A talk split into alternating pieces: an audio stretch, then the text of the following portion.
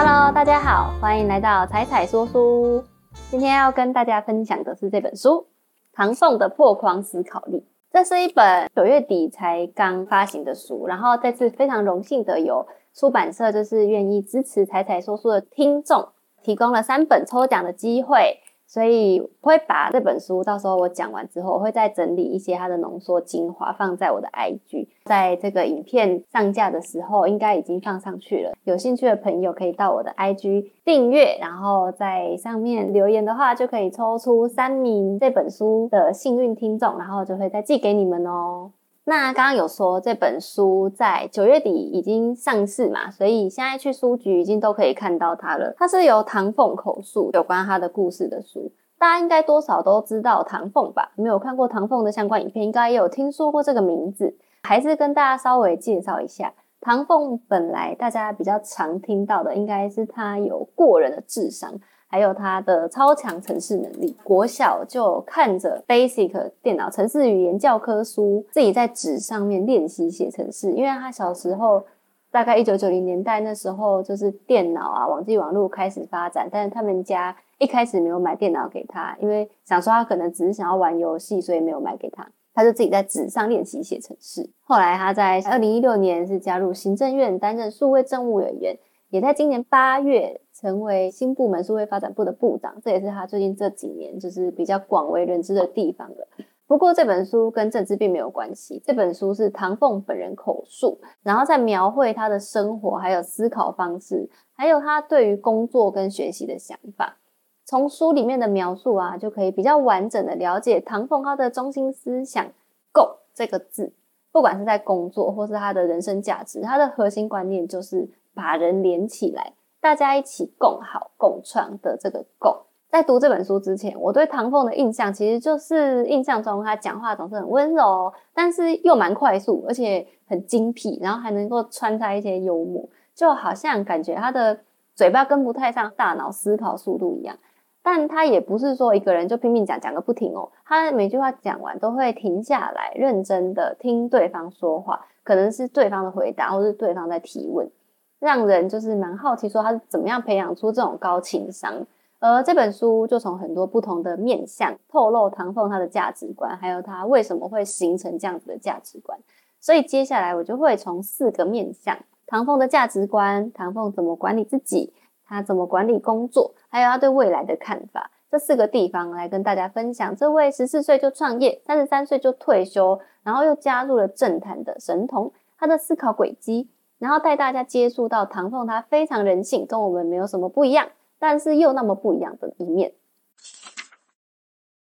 我们现在所认识的唐凤，其实是全世界第一位公开出柜的部长级以上跨性别人物。他看起来却对自己的身份认同好像很淡定，没有什么嗯特别觉得奇怪的地方。当然，这个淡定之下，其实他也经历过一段校园霸凌的儿童时期。因为他学习力太好了，所以学校的老师没有办法给予他符合年龄的教学内容。比如说，他可能国小就已经在问你一加一，如果不是十进位，如果是二进位，那就不是等于十答之类的。然后他学校第二名的同学也因为唐凤一直都是第一名，所以一直没有办法打败唐凤。第二名就一直视唐凤为眼中钉。再加上因为他父亲工作的关系，所以唐凤也会频繁的转学，使得他一直没有办法真的融入这个校园跟这个班级。这样子的经历却没有打败唐凤，他让唐凤从小就开始读很多的书，包括一些科幻小说，让他能够暂时忘记这种被霸凌的感受。然后他也阅读儿童心理学，试着了解他的同学们为什么会产生这种行为，是不是也太早熟了吧？然后呢，他也接触了哲学，训练他的思想。那哲学的训练就让从小生长在不是只有他，就是我们大家都是生长在这个单一标准答案的教育体制下。唐凤很早就领悟到，世界上没有谁才是标准答案，任何人都可以制作自己的标准答案。这个想法，也就是他最初有一些共好这个概念的萌芽。他开始认为自己不需要一个人解决所有问题，大家可以一起贡献，一起找出解决之道。因为哲学就是这样嘛，哲学就是没有标准答案啊。有很多个流派，那大家说的也都很有道理。所以唐凤他在十四岁离开教育体制之后，就开始到大学旁听，也会去茶馆。那时候很流行去茶馆，然后认识一些一样喜欢写程式的人，跟他们交流聚会。后来他就有了电脑，所以他也加入线上研究网络程式语言的 Pro 社团，认识来自全世界的语言高手。在网络上，他就发现他自己的能力是可以有所贡献的。他可以在网络社群上贡献，他的想法也可以随时分享在网络。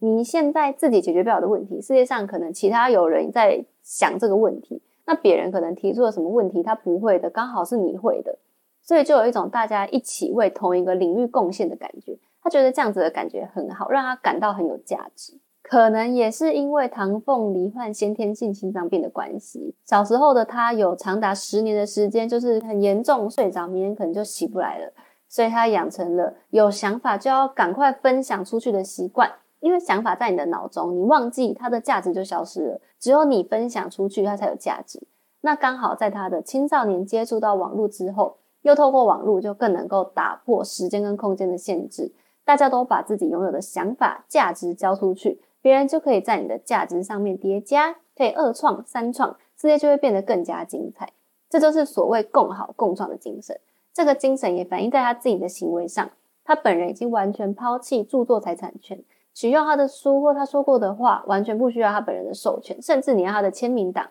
去他的网站就可以直接抓下来了。因为唐凤觉得，如果你可以赋予他讲过的话更多的价值的话，那这是他乐见的事。然后他也讲了一句，就是很发人深省的一句话，他说：“只要我们登出这个世界的时候，世界的状况比我们登入的时候还要好，我们的人生就很有意义。”那经过这样子从幼儿时期到成年的思想碰撞，成年之后的唐凤就发现，他开心的感觉不再源自于外在衡量成就的那把尺，或是他要跟别人竞争拿到的赢第一名、第二名，或是怎么样的。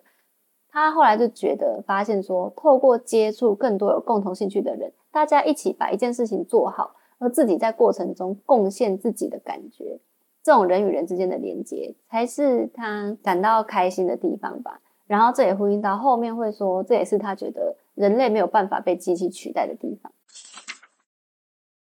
唐凤怎么样管理自己呢？虽然他智商很高，但其实他也就是一般的人类嘛，他还是一样只有二十四小时啊。因为他很早就开始创业，也当过苹果明基电脑的顾问，所以唐凤对于自己需要什么样的工作模式跟怎么管理自己，他很清楚。所以他对自己的时间掌握度很高，他会把时间拿来做最有效益的事情。例如，他觉得做料理可以很放松，所以他会自己煮饭。但是前面的备料、切菜或是计算营养是重复，但是又有点专业的事情，所以他会交给专门提供这种服务的外包公司。他也是把番茄钟工作法带入台湾，让大家注意到的人。因为番茄钟工作法其实在二零零六年就已经被发明了，但是一直到大概二零二零年左右，就是有人访问他，然后他有说他有在用番茄钟工作法。就让大家对这个方法比较有了解。现在市面上有很多教学怎么样用番茄钟工作法的书，相信因为很多人其实都对番茄钟工作法有初步了解了。主要的概念就是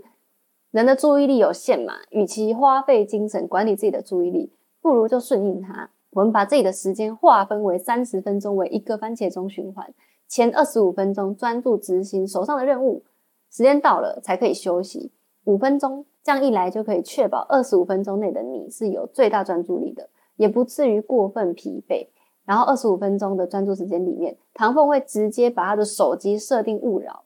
就算是电话、email 耐进来，他也是完全不看，因为他觉得你稍微等二十五分钟也还好，不会有什么大事嘛。就是你等到五分钟休息的时间再回就好。这样就可以避免你的注意力被打断，因为如果注意力被打断，其实是需要花费更多的时间来接回之前工作的地方。那透过这种掌握时间结构的方式来避免自己的时间在不知不觉间被外在的事物所掌控。如果真的有遇到中途差价工作怎么办？如果有人真的敲门啊，你脑中或是突然想到有什么事情没有做怎么办？他既不想打断手中的工作。可是，如果你现在一直记在脑中，又会就是占了一个脑容量，一直在想这件事，不知不觉就会降低你的效率。所以唐凤是利用 GDT 工作法来随时记录他的代办事项，他会随时在他的荧幕上面想到什么，或者别人跟他讲什么，他就直接立刻记下来，然后脑中就忘掉，之后再回来用看的，然后再依照事情的轻重缓急一一的处理，这样就能够达到更有效率的工作节奏。下班后呢，除了继续自我学习之外啊。唐凤也把睡眠的功效发挥到最大。因为他很了解自己的身体，所以他知道自己一定要睡满八小时，隔天才能够保持专注，所以睡饱是必须的。接着呢，他还会善用这段睡觉的时间。我们的大脑有一个机制，就是记忆会从短期记忆储存到长期记忆。他善用了这个机制，让他就算在睡觉里也在学习。怎么做呢？他会在睡前进行大量的阅读，像是隔天开会的资料，或是研究论文等这种知识性的内容。不可以看小说或是诗哦，因为小说跟诗你会需要，嗯，就是仔细的琢磨。雕琢它，可能每一句话有很多的意思，那就不适合睡前读。如果是知识型的书，就是他一句话就是这个意思，它不会需要你各种延伸或者各种解读，所以一次把它读过去，最好一口气，中间都不要中断，也不要停下来思考，更不要去评断里面的逻辑，就是把它吃进去，让自己是保持一个单方面吸收的状态，这样才可以完完整整的吸收到作者他想要传达的整个概念，不会说被你自己的想法给转弯了怎么样的。然后再加上充分的睡眠，醒来之后，这个书的素材就会完整的进到他的脑中。然后隔天起床，唐凤会在他的床边摆一本笔记本。他半夜有想到做什么梦，或者想到什么新的想法，一起床还记忆犹新，就会立刻把它写下来。如果可以的话，如果有时间，能够在复习前一天读的内容，就能够再更加事半功倍，你就可以加倍轻松，而且学习的速度啊都蛮好的。这是唐凤的睡眠小技巧。除此之外，他还有一个很特别的习惯。他在划手机的时候，除非真的要用手指来放大或缩小荧幕，否则它其实都是用触控笔来划荧幕。为什么呢？这就让我想到之前看别本书有提到，贾博士讲过一段话，他说：“身体是贪求接触跟感受的，而这些苹果的工具则可以成为延伸。触控荧幕是手的延伸，iPad 是耳朵的延伸，iPhone 是社交生活的延伸。没想到他当时这个延伸不是一种比喻，对我们来说是真的延伸了。”当我们用手在滑荧幕的时候，大脑会误以为手机是身体的一部分，最后变成不是你在滑荧幕，是荧幕在滑你。看到什么东西就想要给它点下去，就会造成我们不知不觉跟手机一直想要互动的感觉，无意识就拉长了滑手机的时间。所以唐风用这种方式来让自己跟手机之间保持一段距离，就可以切断跟手机的连接。他就是在这种难以察觉的小地方，也不轻易交出时间的掌控权，才能够总是看起来好像蛮从容的。因为他不是被时间追着跑，而是主动掌控自己的生活跟节奏，生活才会有余裕，才会快乐。当然，也许有一些人能够一心多用啊，因为每个人的习惯都不一样嘛。所以，其实我们要做的不一定是跟唐凤一样，或者是一定要一心多用。我们其实就是要能够了解你自己的认知习惯，知道你自己表现最佳的方式是什么，再加上现代化工具的辅助，就能够更加掌握自己的生活节奏。接下来来说明唐凤怎么样管理工作。唐凤在二零零八年就加入 Social Text 的工作，当时的唐凤被公司一个当个大人的请假守则给震撼，我看完也蛮震撼的。它不像台湾的公司，大部分都是依照劳基法规定的请假天数。或是稍微优于劳基法，给你多一点特休。他没有，Social Tax 没有规定，他只有告诉员工不要请太少假，因为这样对你不好，长远对大家也不好。但也不要请太多假，因为对公司不好，长远对你也不好。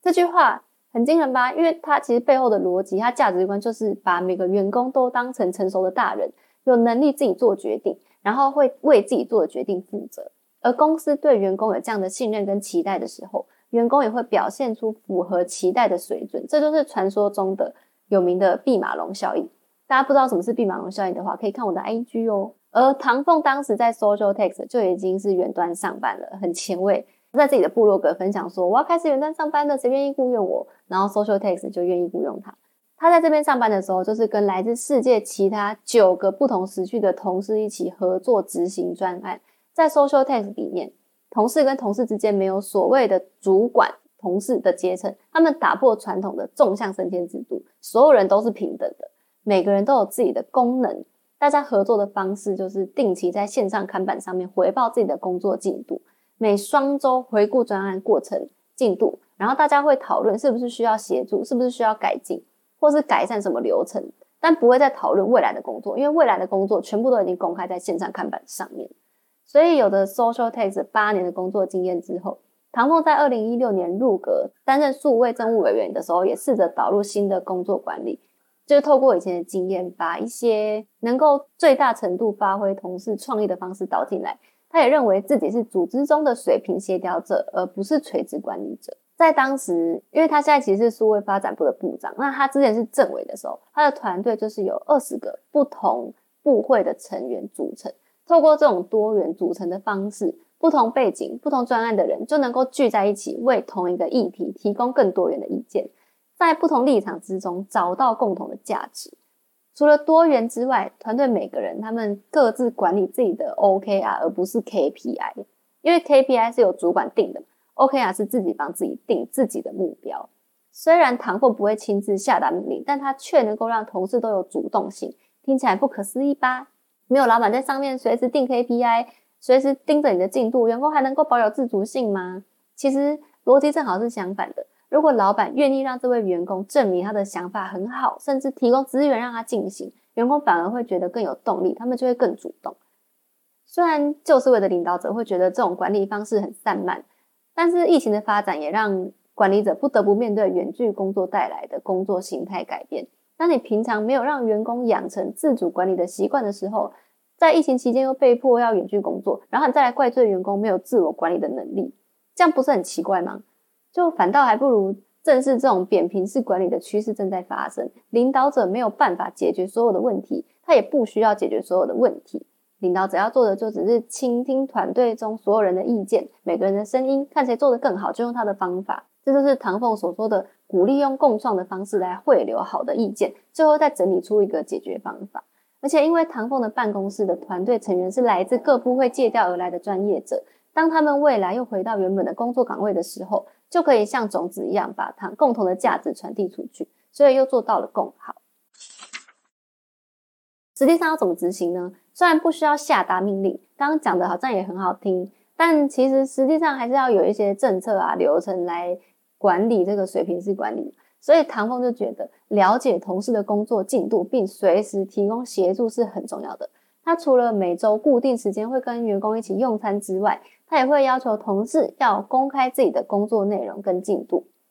在一些数位工具的辅助下，像是数位看板、聊天室、视讯会议、共笔、共用试算表等等，就让同事们虽然处在不同的办公空间，也能够随时清楚彼此的想法，还能够有一起工作的感觉。这种方式称为大声工作法。其实这个概念也让我觉得很惊艳，因为相较过去的工作习惯，大家通常都是各自顾好自己手上的事情。就是单打独斗，你不会知道别人做到哪。就算你真的需要跟同事互动，你其实也只是可能要么你要别人帮你，要么别人要你帮忙，就不是一起脑力激荡的感觉。因为大声工作法是让每个人的进度、脉络跟想法随时都公开。如果今天你提出一个想法，办公室的人就会一起脑力激荡把这件事情做好。这跟我以前的经验蛮不一样的。但其实市政议题会牵涉到的不会只有一个部会，通常涵盖的面向很广，每个人都有自己的想法。不太容易聚焦，大家应该也有这种经验吧？这在公司常常要开一些决定重要议题的会议的时候，每个人都有自己的立场。如果没有一个很强大的主持人掌握会议主轴的话，会议就会变得很分散又很冗长，最后可能还没有结论，就是平白浪费的时间。为此，唐凤就建立了一套由跨职能团队组成的焦点讨论法，而且只要达成粗略的共识就去执行。这里面我塞了三个重要的观念进来。跨职能团队就是刚刚前面说的，它的部会有很多不同职能的团队组成，这样就能够让不同专业的人彼此截长补短，然后再透过焦点讨论法，让大家针对一个议题提出你的经验跟这个事实跟你的感受之间的连接。这个步骤就可以说是焦点讨论法的核心，可以让对话建立在理解之上。所以你可以去知道别人为什么会提出这个方式，是因为他过去的经验给他这样的感受，他才会说了这个想法。这样大家会比较容易理解对方为什么会这样说，也可以比较靠近，更容易产生共识。有了共识之后，再往下聚焦成可执行的面向。这样一来，这个结论就不会有空泛的感觉，团队之间也不会因为党派啊立场不同而对立。那粗略的共识，则是说避免被求好心切耽误了执行的时机。如果你一件事情都要等到大家百分之百都同意才去执行，或是等到准备完美了才执行，那这件事情可能永远都不会到。所以初步的够好，虽然不是完美，但它至少是一个大家都可以接受也可行的事情。然后大家开始执行后，再一起从经验中改进啊，或是学习，这样就能够越来越好。就像创业家常说嘛，不要等到一切都完美的时候才开始。而且这个概念背后也藏着唐凤始终如一的更好的概念。唐凤认为，如果依照传统职场的习惯，要么是老板做决定，不然就是给最聪明、最厉害、他能够做的最好的人来解决所有的问题，那其他人就失去了学习的机会啊。而且这个决定如果对组织来说不能涵盖到更广的面向，也不一定是一件好事。所以，透过焦点讨论法来尊重不同专业，才能够产生共同的价值。那唐峰对未来的看法呢？因为他现在是数位发展部嘛，大家就会开始说：“哎，那唐峰，你对未来元宇宙啊、AI 啊，你有什么看法？”其实很多人对于快速发展的科技都有恐惧感，像是担心未来的工作会被 AI 取代。或是人类被 AI 消灭等等的这种想法，但是这样的担心其实就像嗯交流电、电话、汽车等这种新工具被发明的时候一样，人们也会担心自己被取代、会失业。但其实 AI 就像这些工具一样，它们都比较像是辅助的角色，它能够取代的是工作中一部分的事项 task，它不是取代整个工作本身。就像我们现在的 AI 能够处理的，其实就是一些唐凤说的，就是处理一些不假思索就能做的工作。机器人就是可以用数据来回答，例如回复罐头讯息，或是有一些机械化产线这种，任何人来做都只有速度跟良率上的差别的事。所以唐凤觉得，我们不需要害怕自己被 AI 取代，我们应该要训练自己成为无用之人。他的意思是指说，我们学习不是为了像机器一样。有某一个用途才去学习。你看，假设我们今天是为了做一件事情而去学它，那这件事情有一天如果被淘汰了，或者它被自动化取代，不用再做了，那你不是就失业了吗？所以我们的学习应该是为了要找出自己的兴趣，然后去对接社会的需求。它是一种充满弹性的学习。那科技对于人类呢？它其实就应该是一种辅助，一种增幅，它帮助我们更有效率。相较于取不取代的问题，唐凤其实更注重科技的公平性。隐私跟治安，公平性就是保障科技的发展过程中不会排除一些族群，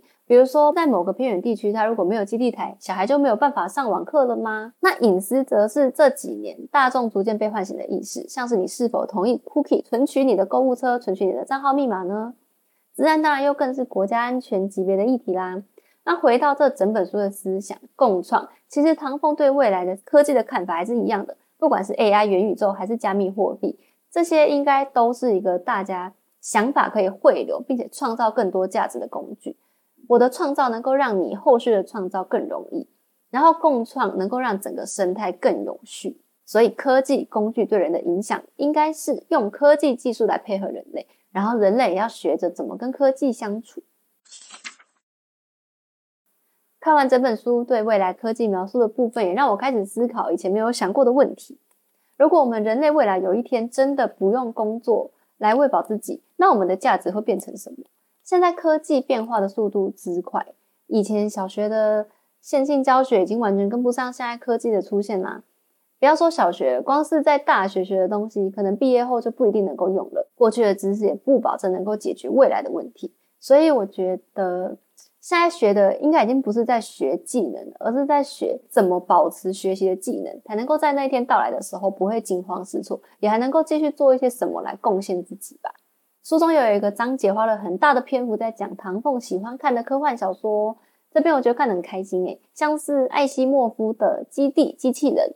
江丰南的《呼吸你一生的预言》，还有伊恩 ·M· 班克斯的《Culture》。主要可能就是在讨论一些科技跟人类的关系，像是穿越时空啊，或是外星人等等的，在中间又会再穿插很多伦理、哲学的思考，就是能够让你脑洞大开的小说。像之前老高有介绍过的一个电影《异星入境》，它就是改编自江丰南的小说《你一生的预言》。他也不是只有看这些，其他像是老子、金庸、哲学这些书籍，唐凤也都很喜欢，也都对他的思想产生了很重要的影响。然后在过程中培养他能够用更开放的心胸去接触不同价值观，所以也很推荐大家有机会可以去找来看。我自己会去找来看，还是大家会想听？我可以说给你们听。那虽然大家都说唐凤是天才，但其实他看起来很多得心应手的事情，其实也是经历了很大量的练习。只是他可能比我们早确定自己心中的价值，所以就能够更坚定的往前走。不会在途中被很多眼花缭乱的诱惑啊，或是新的科技迷惑了。虽然我自己现在可能也还没找到自己的价值啊，但是，嗯，分享阅读的乐趣给大家，也为我带来很多成就感，应该就是唐凤说的更好的感觉吧。而且人家智商这么高，都这么努力了，我还有什么理由不努力呢？那希望这本书可以给大家带来一些启发跟帮助啦。喜欢的人也可以去书局找找看哦，或者是把我的影片分享给更多人，分享给你的朋友。不要忘记帮忙按赞订阅，我们下次见喽，拜拜。